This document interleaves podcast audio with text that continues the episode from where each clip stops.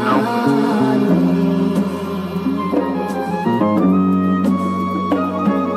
I hit the internet and I check this beat.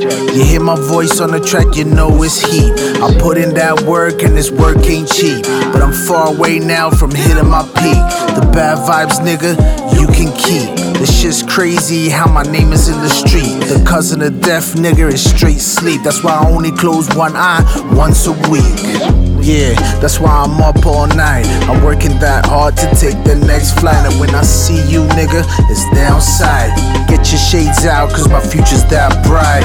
Uh, loose lips and chips. I don't like females with hairy ass pits. I gave her the D and she went into a fit. And this shit was hardcore, how she was biting on the lips. Whoa, stop drinking the whack shit. Get your taste up and stop thinking so ratchet.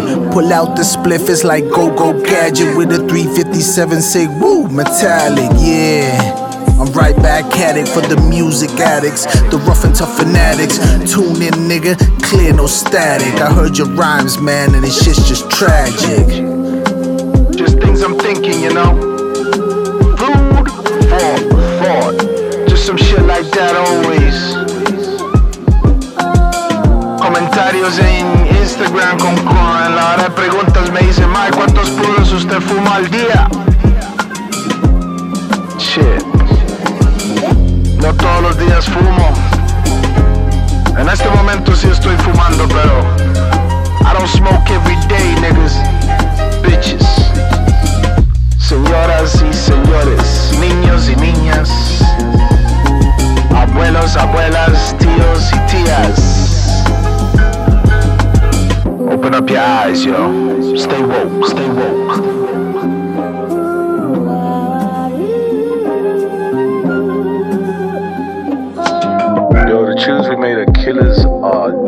Fucking fire. That they were like them, dopey, dopey, fire. The verse that you wasn't sure about, fire. As I might see, if you got the sessions to send it to Killer, the two sessions de las dos piezas, para que le mande a Killer, para que más le meta más varas a la pista, fix it up. The verse on the first song that we did, nigga, that song is fucking fire. And the run Papa Pam is fire. And then the one that you said you don't remember that you did your verse, shit is fire too. God damn. Despabilarme ahí, vos, con ustedes.